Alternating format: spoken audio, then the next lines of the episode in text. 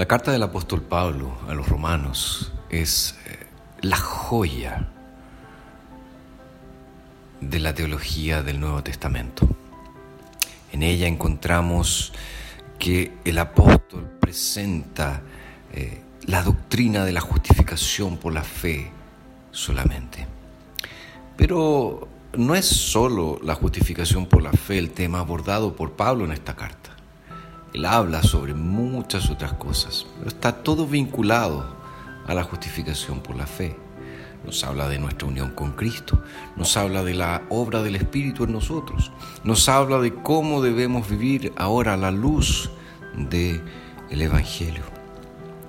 Pero es muy interesante que a pesar de tener muchas, muchas, muchas enseñanzas, esta carta comienza de una manera muy sencilla.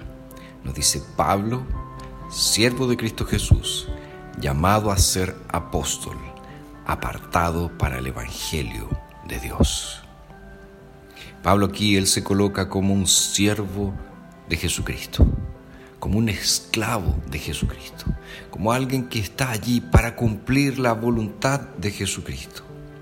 Y además él dice que fue llamado a ser apóstol, a ser un mensajero, a ser un enviado, aquel que lleva el Evangelio de salvación a los gentiles.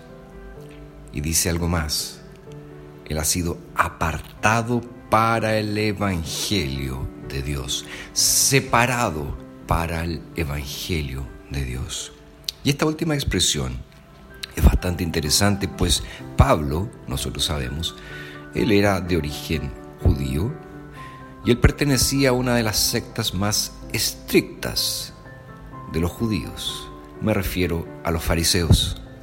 Y la palabra fariseo tiene un origen bastante discutido, pero algunos afirman que viene de la expresión que significa separado, apartado pues ellos se sentían separados y apartados de los inmundos para vivir en la pureza.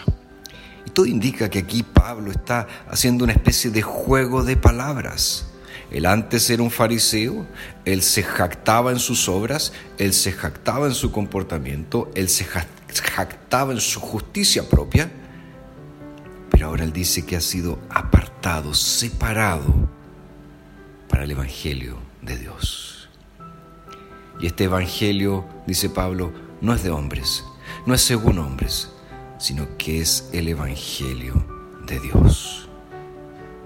¿Cómo te sientes tú al formar parte del pueblo de Dios? ¿Te sientes como alguien especial? ¿Te sientes como alguien distinguido? Bueno, una de las cosas que nosotros debemos meditar es que Dios en su gracia nos ha hecho sus siervos. Nos ha llamado a ser sus mensajeros.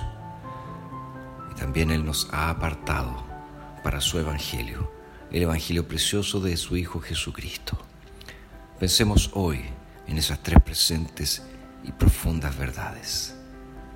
Gloria sea al Señor por su Evangelio maravilloso.